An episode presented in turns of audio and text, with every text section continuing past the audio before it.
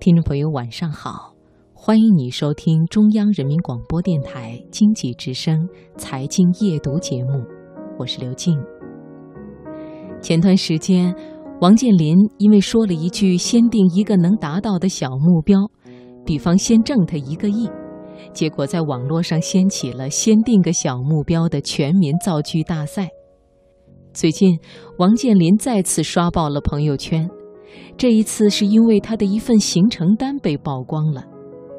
今晚首先开始的读热点，请你听陶妍妍的文章：优秀的人都在和时间赛跑。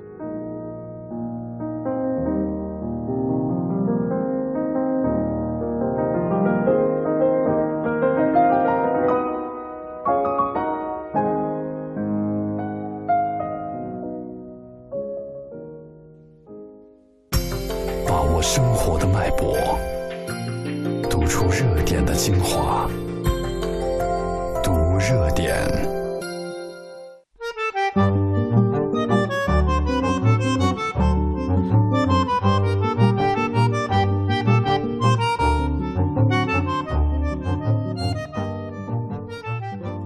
早上四点钟起床，晚上十九点十分到达北京办公室。一天之内飞越雅加达、海口和北京两个国家三座城市，参加一次会面、一场签约。有朋友转发王健林行程单的图片，并且在下面留言感叹：“天道酬勤，又有多少人能做到这个程度的勤呢？”优秀的人都在和时间赛跑，其实这才是最靠谱的捷径。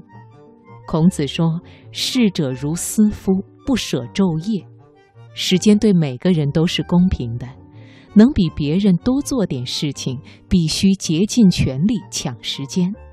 而所谓优秀的人，往往就是更会时间管理、目标更加明确、行动力异常迅捷的人。吴晓波曾经写过一篇文章，里面提到马化腾有着严重的邮件癖。所有接受他访谈的腾讯员工都对马化腾的发邮神功表示惊奇。文中提到一个细节：一位程序员有一次做了个 PPT，后半夜两点钟发给马化腾，本想洗洗睡了，没想到过了二十多分钟，马化腾就回复了邮件，并且给出了详细的修改建议。曾经主管 QQ 会员业务的顾建斌回忆。马化腾对页面的字体、字节、大小、色彩等都非常敏感。一个真正优秀的人，必定具有极高的战略眼光，但是在战术上也从来不会偷懒。比如乔布斯和他一起工作的人都知道，他不仅不给别人留余地，也从来不给自己留余地。如果没有他对极致美学的坚持，就不会有苹果美学的诞生，也不会有那句“一个乔布斯拯救了所有处女座”的笑谈。而小米手机的创始人雷军本身就是手机发烧友、软件极客，他因为爱玩手机，竟然玩出了一个小米。但是，一个品牌绝不可能光靠玩就能发展壮大起来。曾经看到这样一个帖子，有一次小米的版本需要做比较大的修改，工程师不够用。为了如期发布，雷军从珠海、广州将整个金山最优秀的安卓工程师和技术人员全部空运到北京。一个月之后，项目顺利完成。在帖子的后面，我看到了很多条颇为感慨的留言。当要做事时，迅速集结手中的所有资源，猛击一点，没有什么是不可能的。我想，这就是我们常说的兵贵神速吧。有一次我去深圳出差，合作企业给我印象最为深刻的是，无论基层员工还是中层管理人员，提及自己已过花甲之年的老板，都是一脸的崇拜之情。据说，这位六十多岁的总裁最热爱的团建活动是健走和爬山。每次全公司一起爬山，二十多岁的小伙子竟然都不是他的对手。的确，身体是本钱，开创事业的路上能坚持的越久，成功的可能性也就越大。所以，精力充沛的好身体的确非常重要。但是我更佩服的是这位总裁对产品升级的前瞻性。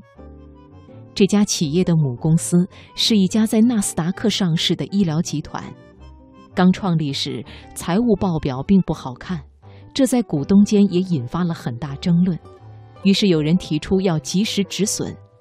但是总裁却非常坚持公司的理念，相信随着消费的升级，这个项目在不久的将来一定会有很好的表现。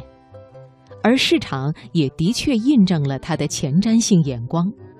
这一两年，产品在各大电商平台上都有惊人的良好表现。优秀的人不仅要和自己的时间赛跑，更要有前瞻性的眼光与从事行业的未来前景赛跑。前段时间有一位朋友问我，我看到你们的公号头条基本上都是十万加，对选取爆款文有什么经验可以分享吗？我被他问得一下子懵了，想了想，就说出《卖油翁》里的一句话：“万事无他。”为手熟耳，当然，这也是我的心里话。其实很多事情都是拜时间所赐，这个世界上没有比时间更公平的东西。英国作家格拉德威尔在《异类》一书中指出，人们眼中的天才之所以卓越非凡，并非天资超人一等，而是付出了持续不断的努力。一万小时的锤炼是任何人从平凡变成世界级大师的必要条件，他将此称为“一万小时定律”。要成为某个领域的专家，需要一万小时，按比例计算，就是如果每天工作八个小时，一周工作五天，那么成为一个领域的专家至少需要五年，这就是一万小时定律。所以，如果你的心中有梦想，真正热爱一件事，无论遇到怎样的艰难险阻，都请坚持下去，至少要坚持到一万小时。即使此时世界酣睡，你在独自前行，也请咬紧牙关，因为你是一个在和时间赛跑的人。